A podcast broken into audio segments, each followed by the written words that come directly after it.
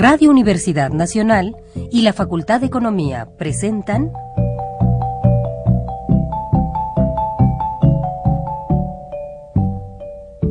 Los bienes terrenales.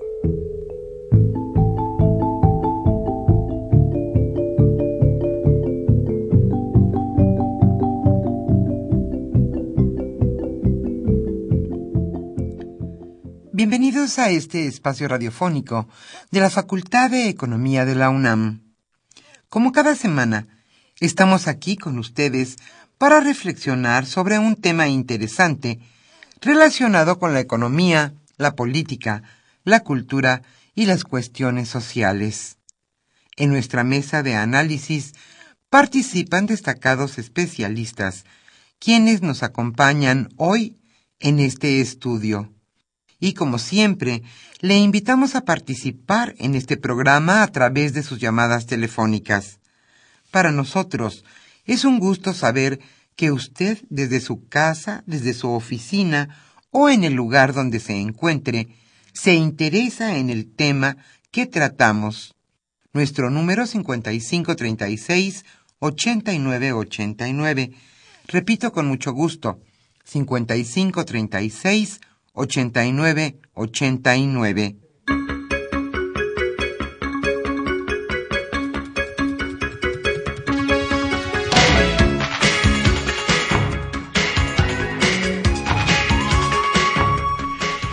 Este agradable viernes aquí en la capital de la República Mexicana. Estamos nuevamente con ustedes, sus compañeros Humberto Sánchez Castrejón en los controles técnicos y nos acompañan también Pedro Rosales y Lilibet Hernández, quien con mucho gusto contesta sus llamadas con su opinión y comentarios sobre este programa. Yo soy Irma Espinosa, su servidora, quien estará hoy en estos micrófonos en la parte inicial del programa Alejandro Pérez Pascual será el conductor de nuestra mesa de análisis que hoy versará sobre un tema sin duda importante.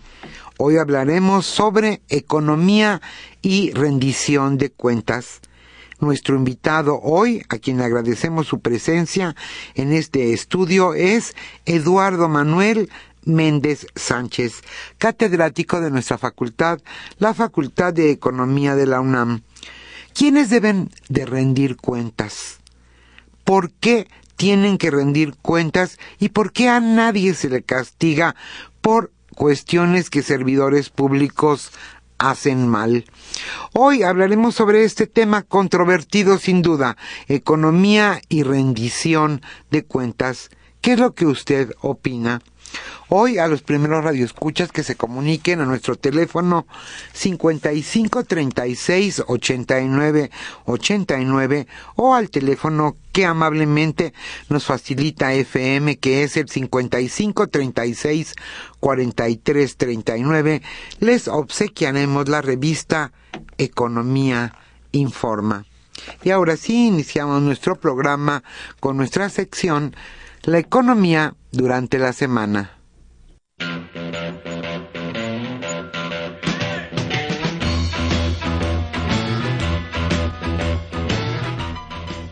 La economía durante la semana.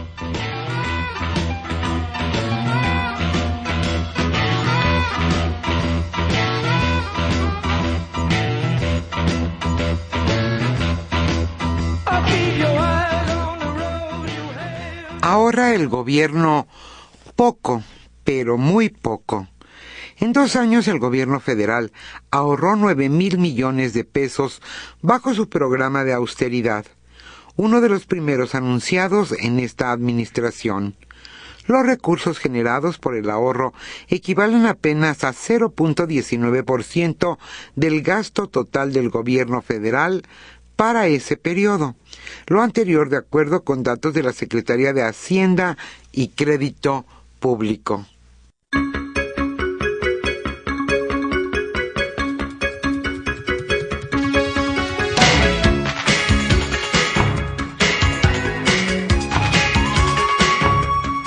aumenta el déficit comercial. En enero de 2015, las exportaciones mexicanas bajaron 3.68% respecto a diciembre pasado, mientras las importaciones subieron 1.38%. Esto disparó el déficit comercial, muestran las cifras aportadas por el INEGI. Además indican que el desequilibrio comercial en el primer mes del año ascendió a 1.781 millones de dólares frente a 105 millones en el último mes del año 2014.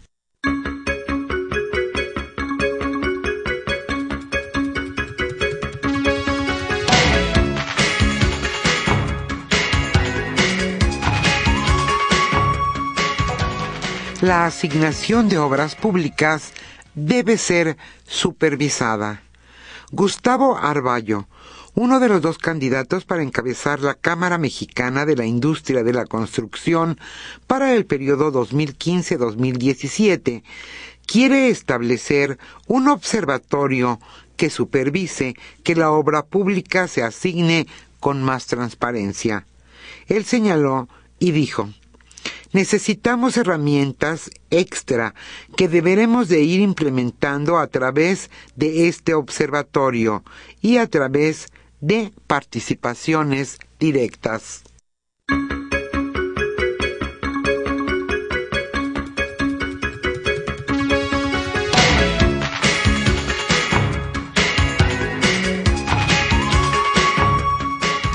La brecha de género causa serias pérdidas. México pierde un equivalente de 17% del PIB por la falta de participación femenina en la economía. Esto lo señala el Fondo Monetario Internacional. El que las mujeres no puedan participar completamente en el mundo laboral, sea por la falta de oportunidades, porque se les discrimina respecto a los hombres o porque no se les permite en su círculo social o cultural, genera una pérdida muy severa en la economía.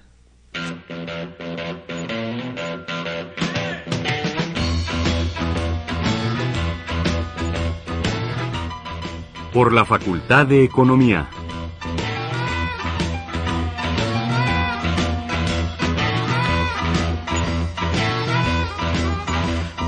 Continúa la 36 Feria Internacional del Libro del Palacio de Minería y la Facultad de Economía participa en diferentes actividades. Mañana, sábado 28 de febrero, de 12 a 12.45, en el Auditorio 6 del Palacio de Minería, se presentará la revista Investigación Económica será presentada por Pablo Ruiz, Martín Puchet y Roberto Cabral Bowling. Le invitamos cordialmente a que asista al Palacio de Minería.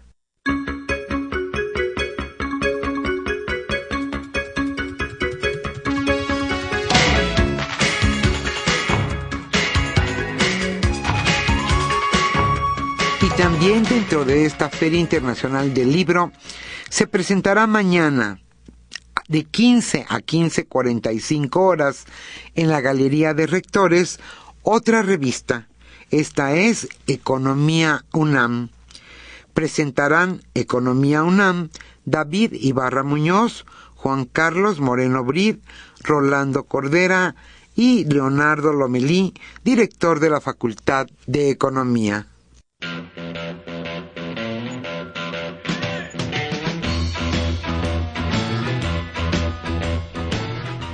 El tema de hoy...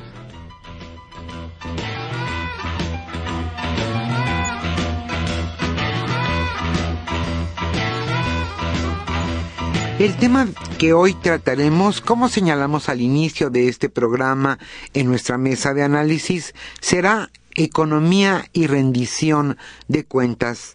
Alejandro Pérez Pascual hoy charlará con Eduardo Manuel Méndez Sánchez, catedrático de nuestra facultad, la Facultad de Economía de la UNAM. A usted, amable Radio Escucha, como siempre, le invitamos a participar en este programa a través de sus llamadas telefónicas. Comente y opine sobre este tema, economía y rendición de cuentas. A los primeros radioescuchas que se comuniquen Hoy a los bienes terrenales, la Facultad de Economía les obsequiará con mucho gusto la revista Economía Informa correspondiente a enero-febrero de 2015.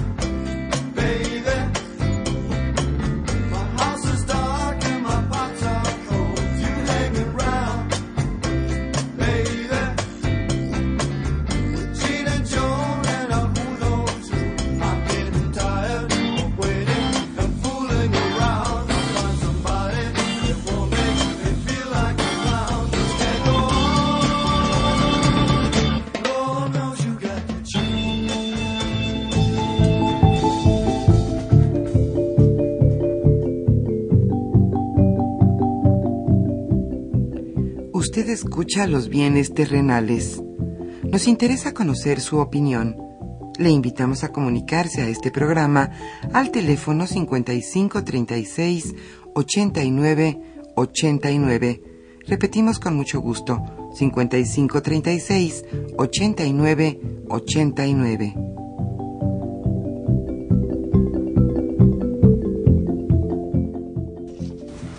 Muy buenas tardes, estimados radioescuchas del programa Los Bienes Terrenales, programa radiofónico de la Facultad de Economía de nuestra Universidad Nacional Autónoma de México. Esta tarde de viernes, como todos los viernes, estamos con ustedes para comentar algún tema eh, que consideramos puede ser de su interés. En esta ocasión, como ya han escuchado, vamos a tratar de hacer algunas reflexiones sobre las relaciones, los vínculos entre economía y rendición de cuentas. Eh, en una sociedad democrática, o que pretende ser democrática como la nuestra, cada día hay una presión más fuerte para que los gobernantes rindan cuentas sobre sus eh, acciones, sobre sus programas, sobre sus logros, sobre sus fracasos, y también evidentemente que puedan rendir cuentas en el terreno, digámoslo, económico, financiero, en qué se gastan, en qué no se gastan, cómo se lo gastaron, si se lo gastaron bien eh, o mal. Y entonces la economía, las posibilidades de que la economía del país y en particular los espacios en los cuales el Estado interviene en esta economía, a partir de una serie muy grande de amplia de instrumentos, según qué gobierno y en qué momento histórico más o menos amplia, ¿no? Poco a poco ha ido ganando terreno en las sociedades democráticas que los gobernantes pues no es un cheque en blanco, ¿no? Lo que la ciudadanía les otorga con el voto, sino que cada vez va siendo más imperioso rendir cuentas, ¿no? De qué es lo que se hace al respecto. Y en ese sentido, entonces, la economía, la promoción, ¿no? la propia intervención económica del Estado, las empresas del Estado mismas, pues cada día tienen que estar más sujetas, ¿no? a la observación, a la vigilancia de la ciudadanía y a la rendición de cuentas que eh, los ciudadanos, digámoslo así, merecemos, ya que eh, los funcionarios públicos usan los recursos de los propios ciudadanos que son que se les dan a través de, de los impuestos. Obviamente esto es una cuestión difícil, ¿no? Eh, relativamente novedosa en el ámbito mundial, ¿no? Y cada país, pues poco a poco va entrando en este, en este terreno. Para comentar estos, eh, estos temas, esta idea general y algunas este, de las especificidades y de las maneras en que esto ha tomado su propia característica en nuestro México de, de hoy, nos acompaña el profesor Eduardo Manuel, yo así le digo, ya ha sido, es profesor de la facultad desde hace varios años y además de haber estudiado economía, es abogado y tiene otros estudios superiores como tal y es uno de los temas que él ha tratado de, de vincular. Eduardo, para empezar un poco, explícanos qué es la rendición de cuentas, tanto desde, digamos, un aspecto más jurídico, dada ¿no? Tus, eh, tu formación original, como también desde un ámbito más desde, desde la economía.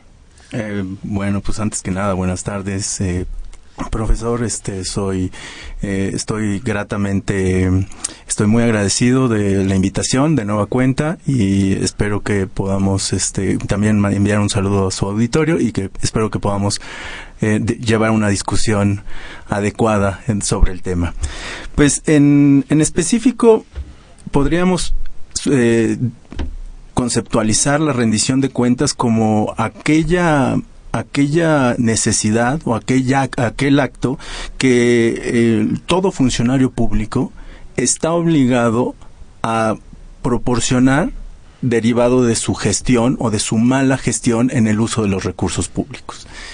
Y aquí ha sido muy interesante, o podría ser muy interesante en el ámbito normativo, en, digamos haciendo una historia normativa, que en realidad podemos eh, rastrear desde prácticamente desde la colonia unas figuras que pretenden o que han pretendido llevar a cabo cierta eh, que, que, exista cierta rendición de cuentas en, en nuestro país. podemos irnos a la colonia y encontrar la idea de la, el juicio de el procedimiento de residencia, ¿no? que es una cosa, digamos, que pretendía que una vez que el que virrey o el funcionario de la corona que estaba a cargo de determinada función se quedara en la, en la, eh, en, digamos, en su, en su domicilio hasta que le y vigilaran lo que lo que había hecho, lo que no había hecho. Y le dieran permiso de irse. Y le dieran permiso de irse. No, eso es el procedimiento de residencia. Y la otra es el procedimiento de la visita, que es, ¿sabes qué? Llega, llegaba un equipo que empezaba a una vigilar. Especie de auditoría. Una especie de auditoría, empezaba a revisar las cuentas sin avisar ni qué revisaban ni para qué estaban ahí, pero sabían que estaba el procedimiento de, de la visita y identificaban esto y se iban hasta que eh, informaban de la gestión. De ahí podemos entrar al México independiente, toda una serie de mecanismos y figuras normativas en las cuales hoy en día podrían resultar irrisorias que en la, la Constitución de 1824 se contemplaba que el presidente de la República podía ser sujeto de investigación, de hecho de responsabilidad por cualquier delito que hubiera podido cometer, cosa que parece que en 200 años hemos... Este... No, no, no, no han cometido ni un delito, ni uno. Ni de... Exacto, no, y aunque lo cometiera parece que sigue estando exento de, de, de algún tipo de responsabilidad al respecto. Entonces, eh, de ahí podemos encontrar, yo creo que podríamos hacer toda una historia, una historia normativa al respecto, pero digamos, vale, vale la pena un poco resaltar lo que pasa en 1982 y lo que pasa en 2002 y un, y un tanto en 2012. Yo creo que en, en, el 82, y esta frase que se ha vuelto común en el, la renovación moral de la sociedad, en el caso de Miguel de la Madrid, hace Su todo. eslogan de campaña, ¿no? Eslogan de campaña, incluso prácticamente in, inicio de su discurso de, de, digamos, de toma de posesión. Esta renovación moral la llevó y la tradujo en una ley de responsabilidades, ley federal de responsabilidades de los servidores públicos, que aglutinó muchos de estas figuras en eh, respecto de los de la rendición de cuentas, eh, bajo la idea de que la corrupción es un problema, es un tema que ha sido, que ha permeado mucho de nuestra de, de nuestro sistema político, de nuestro sistema económico, sistema jurídico, eh, que la corrupción ha permeado en, esto, en estos sistemas y por lo tanto trató de, aglutinar todo esto en un marco normativo, igual en la misma constitución. Sin embargo, parece, al parecer, después de, digamos, hasta prácticamente 2002, no alcanzaba o no alcanza para, para poder llevar a cabo una efectiva rendición de cuentas, dadas las múltiples experiencias que podemos haber vivido en, ese periodo.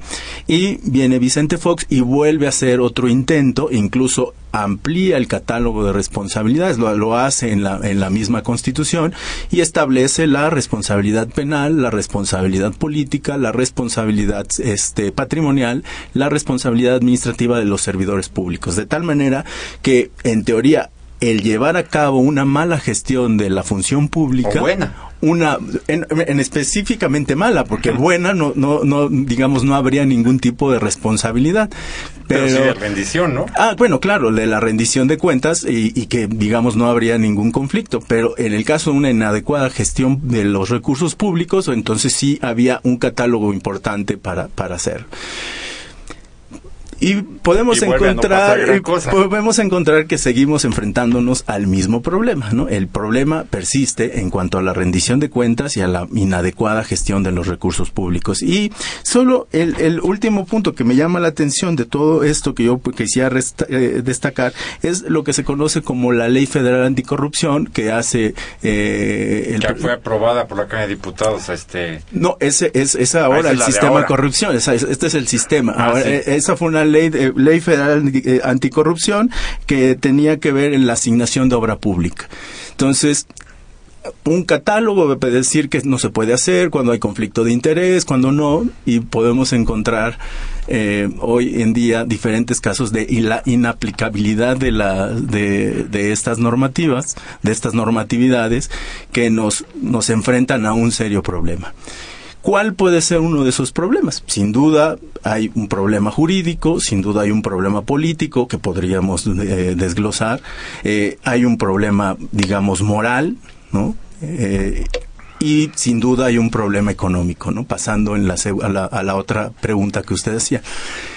Evidentemente, el hecho de que no haya una rendición de cuentas tiene una correlación directa con el comportamiento de la economía. Y entonces muchos han tratado de establecer esta correlación en cuanto a eh, cuáles pueden ser esos efectos. digamos, en una economía abierta como la, la que eh, nuestro país pretende ser, pues evidentemente tiene un efecto directo con la inversión. Es decir, hay mayor o menor inversión en la medida de que haya una mayor responsabilidad de los servidores públicos, una mayor rendición de cuentas, porque eso da el mensaje de que hay un sistema jurídico claro que, que, que genera certidumbre en que los contratos, o ya sean contratos de obra pública o incluso los mismos contratos privados, se van a cumplir y no va a haber ciertas este, manipulaciones por parte del sector público. El otro punto que parece que, que puede, que puede, que podríamos pensar en una cuestión de la economía es eh, como un efecto sobre la economía, la ausencia de rendición de cuentas, sería el incremento de los precios de la infraestructura pública. ¿no? Es decir, si tenemos, y esto es un problema grave, que tiene, eh, digamos, que, que tiene otro efecto que ahorita quisiera adelante exponer, en, eh, en cuanto a que el hecho de que tengamos una asignación inadecuada de los recursos públicos, ya sea que terminemos pagando cosa rara, terminemos pagando tres veces más o, a veces hasta mucho más de lo originalmente presupuestado o que se asignen a, proyectos de infraestructura innecesarios o que simplemente eh, no se genere cierta distribución en los proyectos, que una sola empresa sea la beneficiaria de la, de la infraestructura pública, pues evidentemente eso puede genera ineficiencia en la asignación de los recursos públicos y en consecuencia, eh, pues inadecuada distribución de los impuestos y obviamente una mayor desigualdad en el ingreso, ¿no? Eh, porque tiene un efecto en la desigualdad en los ingresos. Obviamente, cuando nos cuesta más un, un, un, hospital o una escuela, o bien no se construye, eso lo termina, lo termina absorbiendo directamente las, las, las personas con menores ingresos y en eh, digamos, de manera em, contraria, las personas que se están apropiando de esos recursos lo que están haciendo es incrementar este eh, los ingresos que, tienen disponibles, ¿no? Entonces, me parece que es un tema bastante amplio y complicado. Amplio y complicado a tratar. Pero, a ver, este, Eduardo, la legislación mexicana en este sentido, eh, digamos, vayamos este de arriba hacia abajo la presidencia de la República. Bueno, pues tiene la obligación de hacer el informe anual que le presenta al Congreso de la, de la Unión. ¿Sí? Eh, y ya. Hasta donde yo este, observo. ¿Sí? ¿No? Eh, que bueno, se supone que también es un compendio del informe que presentan todos los secretarios de Estado y las distintas dependencias de, del gobierno. ¿Qué otros instrumentos supongo, no pensemos que hay este, que, andamos buscando eh, malos este manejos. Yo creo que la sociedad merece saber qué se hizo con el dinero, no solamente para encontrar, ¿no?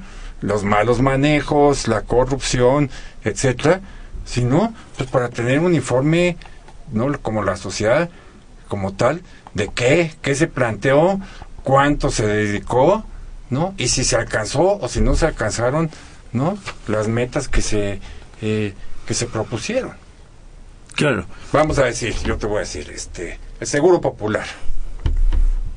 Bueno, yo me pongo la meta de, en este sexenio, ampliar la cobertura en 8 millones. No tengo idea de cuánto sea. ¿sí? Yo tengo que rendir cuentas después de un sexenio de si alcancé los 8 millones o no los alcancé aún suponiendo que no hay corrupción. Claro. ¿Sí? Si lo alcancé o lo sobrepasé, ¿cómo le hice? ¿Qué tan eficiente fui que logré la cobertura de 8 millones más de mexicanos del seguro? Si me quedé en 6 millones, pues también tendría yo que explicar como funcionario, oiga, nuestra meta era de 8 millones, me quedé en 6 por esto y por esto y por esto. Aún al margen de que no haya absolutamente ningún problema de corrupción. ¿No? Simplemente de rendir cuentas, nos planteamos esto, ¿sí? Y alcanzamos aquí. Eso no existe en la legislación mexicana, si existe, cómo se maneja, está, no está. Eh, así como así como lo, lo, maneja respecto de la obligación de dar eh, de dar mm, ese tipo de informes más allá de lo que puede ser el, el, informe de gobierno cada año me parece que no podría existir. Sin embargo aquí sería interesante hacer ahora que podemos estar hablando de derechos humanos y de todo este bagaje que normativo que hoy en día se ha ampliado eh, podríamos hablar que la población tiene un derecho humano básico que es el derecho a la información. En el hecho en que, se que se traduce o que se podría traducir al hecho de que no me estén diciendo información falsa en los spots, ¿no? Es decir, no porque vengan y me digan en un spot determinado, ya incrementé la, la, la tanta población o se incrementó el empleo, entonces, eh, si eso no está corroborado con una cuestión cierta, eh, me parece que el ciudadano tiene la posibilidad de exigir que le den una adecuada, una adecuada información de lo, del ejercicio de esa gestión pública. Aquí, digamos, una parte yo creo que eh, respecto de la revisión de lo que es los recursos públicos, a mí me parece que la Auditoría Superior de la Federación hace un trabajo suficiente, sin embargo, hace un trabajo bueno, pero parece que no sería suficiente para poder establecer efectivamente este el, el impacto del, de los desfalcos que pudiera haber, vamos, suponiendo que los hubiera. Y que al parecer eso va a cambiar con este sistema eh, nacional anticorrupción. El otro punto que yo creo que sí puede ser trascendente en este tema es la figura de la transparencia. ¿No? Parece ser que en, la década de los, del 2000, eh, en los gobiernos panistas, sí, esta idea de la transparencia ha mejorado mucho en el acceso a la información que tiene el ciudadano, ya sea a través de académicos, ya sea a través de incluso de, de, reporteros, ¿no? o incluso el mismo ciudadano puede tener acceso a, eso, a esa información para poder evaluar adecuadamente esta, la función pública e incluso la información que nos dan a veces día a día, eh, mes a mes, semana a semana.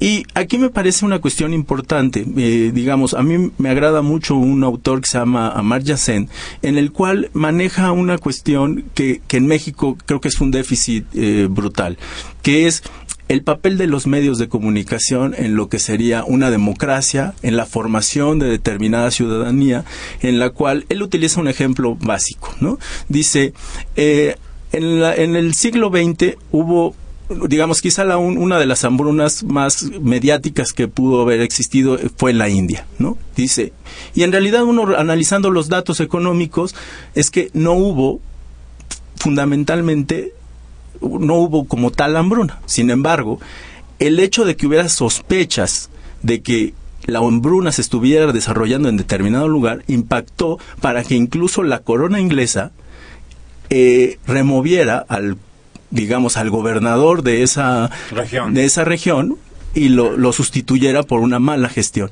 Dice, ¿cuál es la única diferencia entre, entre que alguien que pudo, eh, que pudo haber pasado esto o, o, que no lo pudo haber pasado? La diferencia pudo ser los medios, obviamente un ambiente democrático, los medios de comunicación que den cuenta perfectamente cuenta a la, a la, ciudadanía de las situaciones que se están que se están presentando en determinada región o en determinado programa eh, social o en determinado programa público para efectos de que si se hace una evaluación negativa de ese y tenemos toda la información que los medios públicos en un ambiente democrático cumplan su papel, puede digamos, podríamos estar en, un, en mayores posibilidades de hacer una evaluación real de la gestión, no solamente de la, digamos, no solamente de los recursos públicos, sino de la gestión en sí, ¿no? Y, y me parece una cuestión Pero relevante. Ahí, Eduardo, lo que tenemos es una sociedad, digamos, activa, participante, eh, a través de las propias formas que se dé la sociedad, a través de los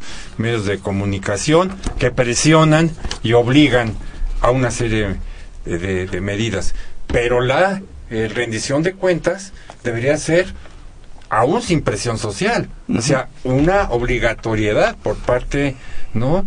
de los distintos niveles del Estado, ¿no? de informar, ¿no? con, con con precisión, porque si no vivimos en lo que se llama la sociedad opaca, ¿no? Claro. ¿Sí? Y bueno, la, la rendición de transparencia, digamos, es una medida contraria a la sociedad opaca.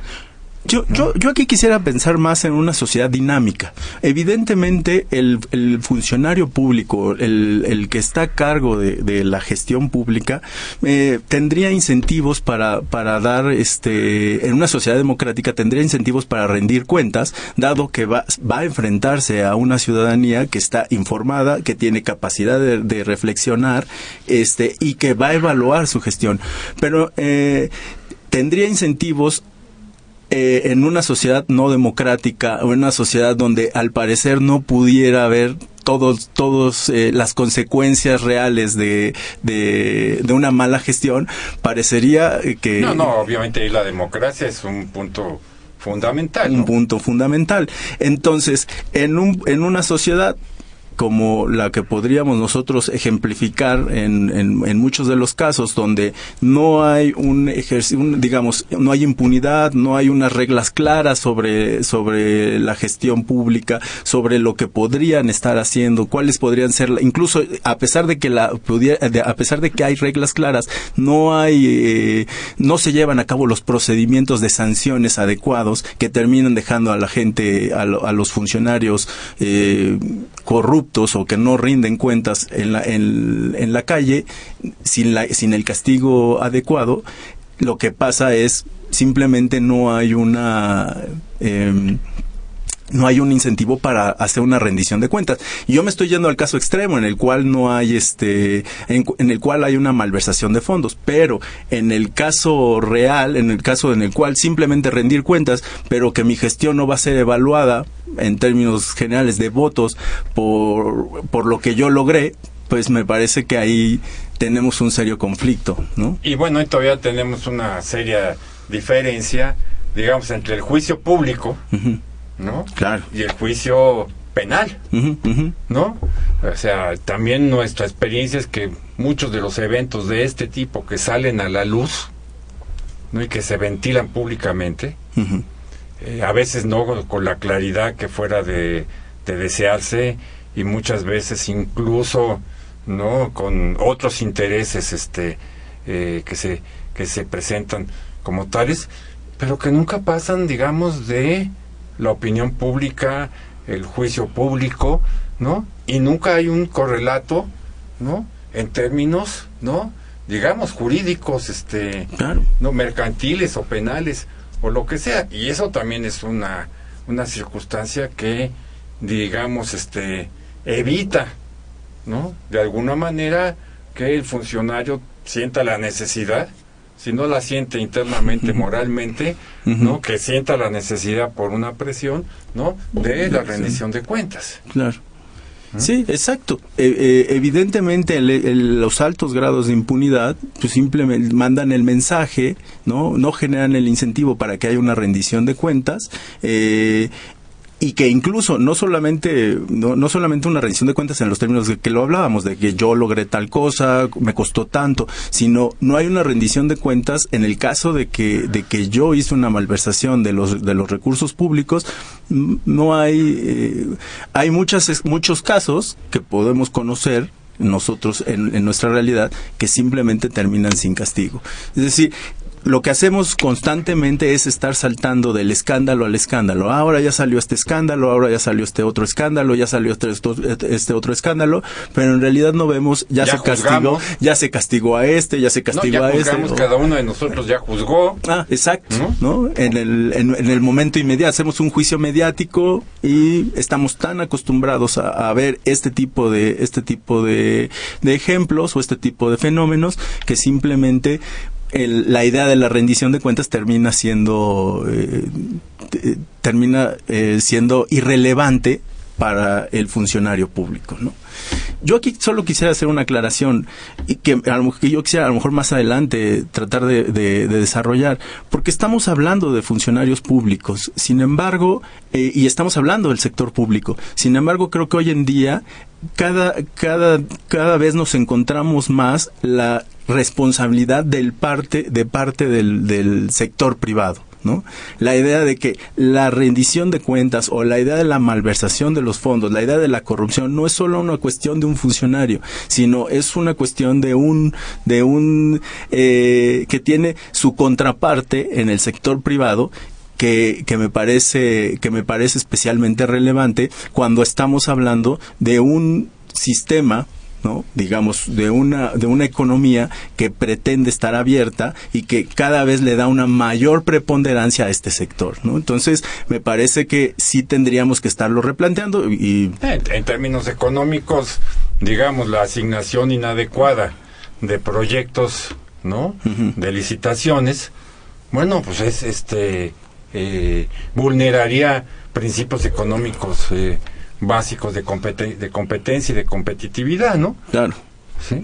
Si yo tengo que dar una licitación de Pemex, ¿no? Y se la doy a Oceanografía, ¿no? Como tal, y no adquiero la mejor de las propuestas económicas que, que tengo enfrente de, de mí, ¿sí? Bueno, pues estoy mermando económicamente y estoy incluso yendo en contra de uno de los principios que nuestros últimos gobiernos han defendido tanto, que es la, competencia. y la libre empresa. Vamos un minuto a un corte eh, de la estación y regresamos a comentar con Eduardo sobre estos temas.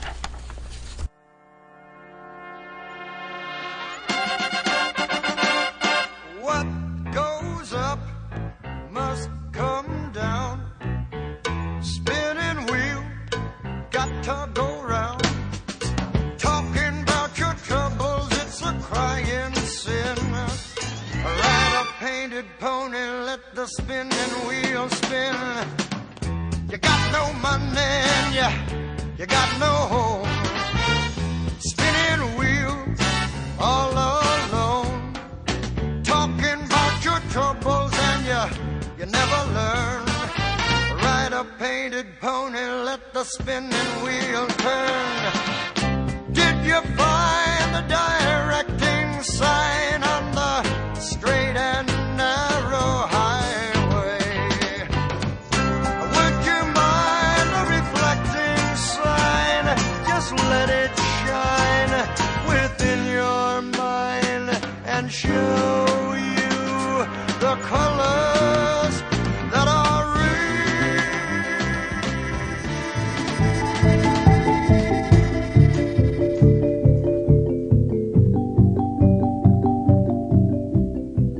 Usted escucha los bienes terrenales.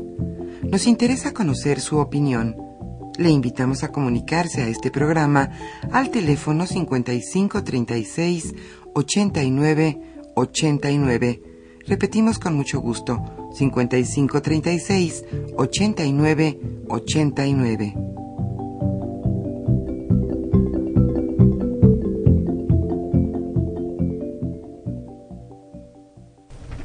Bueno, estamos de regreso con ustedes, estimados eh, radioescuchas. Antes de, dar lectura a los mensajes, preguntas, comentarios de, eh, de ustedes, eh, quisiera yo abordar, digamos, este, eh, rápidamente, ¿no?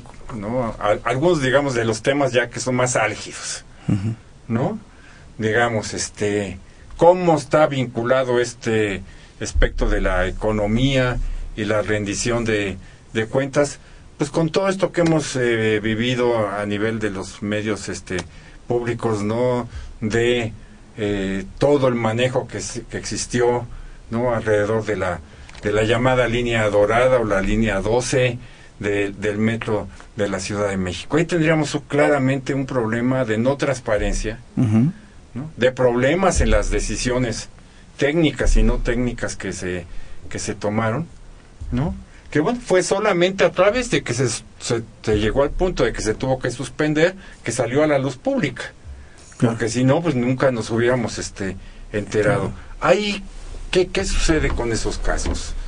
Bueno, de inicio eh, me parece que esto es lo pensando en lo que estábamos reflexionando antes del corte, eh, son de nueva cuenta ejemplos nada más de los escándalos Sí, que estamos sabrosos. observando. Exacto, con mucha carne, ¿no? O sea, que nos permite que nos permiten analizar esto. Y vamos a si seguimos reflexionando en la misma tónica de que sin suponer que hubo una corrupción, me parece que hay muchos muchos indicios sin tratar de, sin eh, evitando hacer un juicio mediático de, de, de- Del asunto. del asunto, eh, hay muchos indicios que, puede, que, que nos da a suponer un, un- un uso inadecuado de, la, de los recursos públicos. ¿no?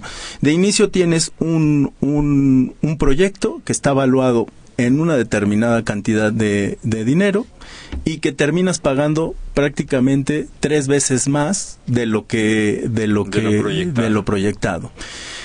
Eh, un uso inadecuado de los recursos públicos, dado que al parecer los, eh, los estudios técnicos no corresponden con lo que realmente se necesitaba. ¿no? Es decir, cuando tú no le haces caso a los estudios técnicos o tus estudios técnicos son inadecuados, evidentemente te va a costar o más dinero o bien, como, como el caso que nos, al que nos enfrentamos, simplemente pues va a terminar por no funcionar lo que, lo que estás haciendo y lo vas a, lo vas a tener que cerrar. Evidentemente, parte de lo que hemos venido discutiendo, en los medios públicos nos dan cuenta del escándalo, pero no nos dieron cuenta día a día de que estaba mal planeada la obra, de que los, digamos, unos medios públicos en un ambiente democrático como los que necesitaríamos y una eh, y también una ciudadanía con interés de, de, de, participar en esos temas, también eh, hubiera estado más informada para identificar que eso simplemente no se iba no se iba no iba por un buen lugar desde el mismo desde el mismo proyecto que se plantea. Entonces me parece que eh, ahora lo que lo que lo- como nos ha pasado en el, en mucha parte de nuestra historia es pues compramos balas que no eran para los fusiles que, Que compramos. que compramos, ¿no? Y entonces lo que se tiene que hacer es empezar a sustituir y a corregir, ¿no? En base Hazle, hazle grande el hoyo al, al rifle, ¿no? Exacto. Y empezar a corregir este, este conflicto que nos va a llevar tanto al sector público como y que nos debería llevar al sector privado. Obviamente el sector privado no tiene, al menos ahorita, no ha sido, no, no ha sido colocado en el centro de las miradas públicas porque evidentemente ellos no tienen responsabilidad de rendir cuentas en estos términos, ¿no? En los términos de los que estamos hablando. Pero todos los funcionarios públicos que están ahí eh, involucrados, el que estaba a cargo del, del que estaba, Todos. Ajá, todos, ¿no? sin, sin decir nombres, eh, todos están obligados o van a estar obligados a la rendición de cuentas. ¿Qué es lo que, a, cuál es la otra parte que ya también hemos estado comentando a la que nos vamos a enfrentar? Parece que va a haber determinadas acciones legales sí, que a pesar de que tenemos todo un marco anticorrupción diseñado, vamos a pasar a a determinadas acciones legales que no se van a poder concretizar, ya sea porque algunos pueden llegar a tener algún fuero en, eh, por, por ser representantes populares o por tener un, un este por tener algún tipo de, curul o simplemente en el vericueto, en el trabajo legal de abogados defensores especialistas en este tipo de en este tipo de temas que van a evitar que se lleve a cabo una responsabilidad, lo cual nos, nos lleva al problema de inicio. Si no corregimos esto, simplemente el efecto que tiene en la economía me parece que es no solamente en la cuestión de que se desperdicia nuestro el dinero del- de los impuestos que pagan los ciudadanos, sino que el, el efecto, el efecto que se multiplica, el efecto que, que tiene como mensaje a, a otro tipo de inversiones que pudieran querer participar es simplemente Negativo. negativo, ¿no? Además, en esto de la rendición de cuentas, este, además de la parte económica, pues, también uno, los, los funcionarios públicos toman decisiones que no siempre se tienen que ver estrictamente o solamente con lo económico Claro, y tendrían que rendir cuentas de las decisiones que toman, claro. las claro. buenas y las malas. y las malas, aunque no haya corrupción, ¿sí? porque no están exentos de tomar malas decisiones, Claro, claro. ¿no? Sí, efectivamente. ¿Sí? En un ambiente. A lo mejor en este caso no hubo corrupción, no, no hubo, pues se tomaron malas decisiones que tuvieron un resultado, la rendición de cuentas. Miren, señores, pues tomamos esta decisión y ahora nos damos cuenta de que fue incorrecta. Merezco que me ahorquen a la mitad del zócalo, no. ¿no? ¿Sí? ¿No? Pero, pero sí, pero sí, sí merecen, ¿no? Que el señor rinda cuentas y que diga, o los que tengan que rendir cuentas, decir, nos equivocamos. Con las muchas o pocas o demasiadas con- consecuencias, ¿no? Digamos, directamente económicas. Porque hay muchas decisiones, eh, digamos, no estrictamente económicas, donde yo considero que también deberían de rendirse cuentas. Claro. ¿no? Y ahí no hay este nada. Y, y el otro tema que bueno también está en la palestra pública rápidamente, eh, que tiene que ver con este problema de las casas, ¿no? De la, de la señora eh, esposa del presidente de la República y de otros este funcionarios que probablemente en estrictos términos legales no seguramente no hay ninguna este implicación no pero yo creo que la ciudadanía merece rendición de cuentas no de quienes están a cargo de sus instituciones no en términos no de dónde provienen sus recursos fundamentalmente no y qué es al final no lo que hacen este con ellos. Sí no existe una obligatoriedad por ejemplo de los altos funcionarios no de hacer pública su declaración de, de bienes y de ingresos. Así no está muy no si de buena fe como dicen lo quieren hacer que bueno pero parece que la buena fe tampoco este tampoco Tampoco ayuda. tampoco este ayuda, ¿no? Entonces ahí también hay un, un, un problema de otro este de otra índole, ¿no? Sí, me, me parece, yo pensando, eh, estaba revisando lo que es el informe global anticorrupción y, y me, me llamaba, me llama específicamente de las cifras que podamos encontrar es eh, eh, la percepción de que la ciudadanía considera grave la corrupción. En una escala de 0 a 5 considera que es 4.7.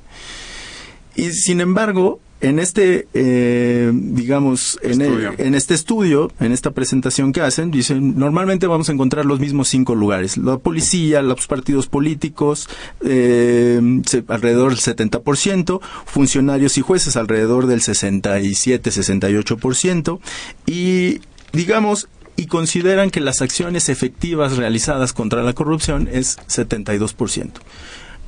Esto, antes de esto lo quería yo mencionar simplemente porque sin pensar que hubiera algún tipo de, ilegalidad, que hubiera algún tipo de conflicto en lo que es el, el, el- conflicto legal respecto de estas casas, respecto de esta situación, eh, no ayuda a esta percepción que tiene la población de la corrupción. Tenemos, un- eh, dicen, prácticamente consideran que todo lo que se hace, hay un casi un tres, cuart- eh, tres cuartas partes de la población considera que simplemente no funciona esta, esta situación. Entonces, eh, el hecho de que encontremos estas casas que pueden ser sospechosas o simplemente no se ven bien en un ambiente, en un ambiente democrático, en un ambiente de rendición de cuentas, De no se ven de transparencia. no se ven bien, este, sí, eh, me parece que habría que, que abonar o tendría el gobierno federal o los funcionarios que están en, en, digamos, su, en estos, en, en este embrollo, en este embrollo,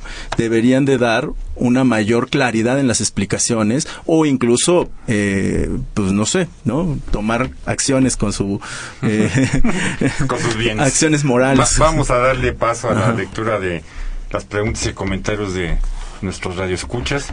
Patricia Borrego Cadena, de San Cristóbal de las Casas, voluntaria en una organización de proyectos de carácter social, opinó, la problemática se desprende del Senado y la Cámara de Diputados porque lo que realmente se tiene que legislar o aprobar son las leyes que se apliquen correctamente para obtener el fin deseado. Que algún servidor que malverse los bienes del erario debe ser desaforado y confiscar los bienes para regresarlos a la nación. Esto coincidimos plenamente. Completamente. Completamente.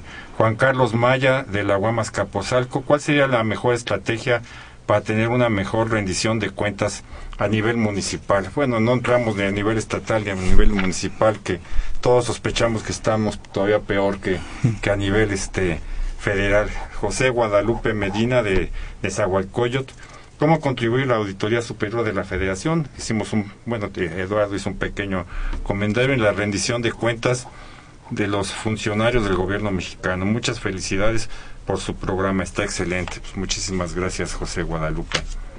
Eh, Jesús eh, Ríos de la Miguel Hidalgo, ante la noticia de que HSBC ayudó a contribuyentes mexicanos a eludir una cantidad millonaria de impuestos, ¿con qué mecanismos cuenta el SAT para impedir esto? Supongo que pocos, por desgracia. Eh, Leopoldo Ruiz de Coyoacán, ¿qué se podría proponer a nivel nacional para tener bases legales y activar contra los, eh, los funcionarios públicos que actúan mal? Eh, Berta Martínez de Nezahualcóyotl, también ella es doctora. Es muy interesante el tema, pero México difícilmente puede aspirar a más puestos que la educación. A más puesto que la educación es mínima. Hay una sociedad inculta, un país atrasado donde la política es el que no tranza, no avanza. Por cierto, Berta, eso es, es- en, en efecto coincidimos con, contigo, pero bueno, ya vemos los casos que hoy también son públicos, por ejemplo en España, ¿no? Y bueno, también da un poco de, de este de pavor, ¿no? En sociedades en ese sentido que han logrado mejores rankings, digamos, llamémoslo así, que, que México Claro. como tal. Manuel Ramírez de la Cuauhtémoc, jubilado, el neoliberalismo no tiene límites. En forma callada está desmantelando las tiendas del ISTE. Felicitaciones al programa. Manuel Munguía de Iztapalapa, después del 7 de junio, la economía nacional caerá, pues si no se pronostica esto, producto de la eh, opacidad y la falta de rendición de cuentas. Como consecuencia de esto, la pérdida de más de 50 mil millones de dólares por venta de crudo al exterior. Gabriel Gutiérrez de Tultitlán, si la materia realmente a la si la noticia realmente a la distribución de un gobernante de la India por parte de la corona británica es reciente o de cuando la India era una colonia de la Gran Bretaña, todavía era Una colonia. colonia de la de la gran este de la Gran Bretaña. Bretaña, es uno de los textos más importantes de Amartya Sen, ¿no? Democracia y Libertad, creo, es uno de los textos en donde, lo en algunos otros también, pero donde plantea Amartya Sen este, cómo la presión pública puede cambiar las cosas. Pues tomando en cuenta los comentarios y las preguntas de, de nuestro público, Manuel, una conclusión en dos, tres minutos que nos quedan. Yo tendría dos conclusiones pensando en qué se podría hacer y, tratando de un poco de, corregir que el- también es el escepticismo que tengo yo, comparto con, con la doctora, de, que la realidad no nos ayuda mucho a tener otra reflexión. Yo creo que si en un inicio eh, el, derecho o las- la, normatividad o el control constitucional, la rendición de cuentas se pensaba, se planteaba hacia el ejercicio del poder público, hoy en día está transformándose, está teniendo un giro, no solo para la- la- el control de poder, del poder político, del poder público, derivado de los excesos del mismo poder, del, po- del poder público, sino está teniendo un giro hacia, hacia el control del poder económico, hacia el control de, de, de la participación de los privados en este tipo, en este tipo de relaciones. Y me parece que al menos el sistema nacional anticorrupción que se plantea hoy en día tiene un poco este giro. Sin embargo, creo que no solo se trata de, de leyes, creo que hemos tenido siempre leyes, tenemos un marco jurídico que se ha ido robusteciendo en la- a lo largo de nuestra historia, pero que con una actitud de solo hacer leyes, de hacer, de transformar la constitución, de hacer una ley de anticorrupción, de, no, no va a alcanzar. Me parece que sí hay que generar una actitud en la cual, como repitiendo un poco a Marja Sen, en la cual la educación, en la cual el ejercicio de las libertades de la ciudadanía, el acceso a la salud, a la educación, como diría Marja Sen, el formar un escrutinio público, una ciudadanía informada con interés, ¿no? El- la, la, la apatía no ayuda en nada a a la rendición de cuentas. Entonces, la ciudadanía con interés, educada, informada, tendría que obligar al funcionario público e incluso a los empresarios que participan de los recursos públicos vía obras públicas eh, tendrían eh, que tener una mayor una mayor eh, un mayor incentivo para la rendición de cuentas me parece que tristemente estamos iniciando un camino que no sabemos hacia dónde nos pueda llevar, pero que hay que que es necesario iniciar, ¿no? Al menos es lo que creo. Yo creo que, que finalmente marcos jurídicos, etcétera, pero lo que necesitamos es generar una deslegitimización de la, de la, La corrupción. Y eso es a través de una ciudadanía actuante, actuante en ese sentido, que vigile, que presione, ¿no? los hechos y que de esa manera logre que en efecto el marco jurídico pueda ¿no? llevarse adelante. Claro. Pues bueno, pues muchas gracias a nuestros radioescuchas. Sí, este nos despedimos de ustedes en este viernes y los esperamos el próximo viernes a las 5 de la tarde en otra emisión de Los bienes terrenales.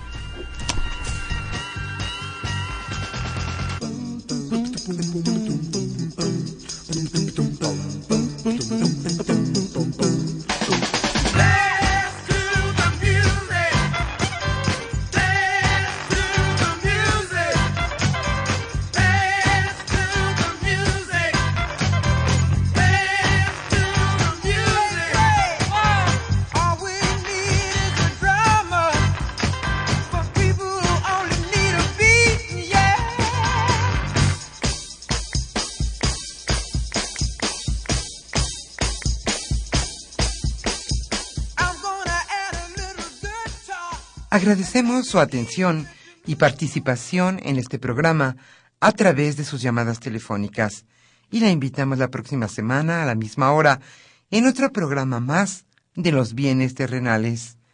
La coordinación general fue de Carlos Javier Cabrera Adame. La coordinación académica de Aníbal Gutiérrez, Roberto Cabral, Alejandro Pérez Pascual, Rubén Antonio Miguel y Leonardo Lomelí Vanegas. En los controles técnicos, nuestro compañero Humberto Sánchez Castrejón. Y en la voz y producción, su amiga Irma Espinosa, quien se despide de ustedes y le desea un agradable fin de semana.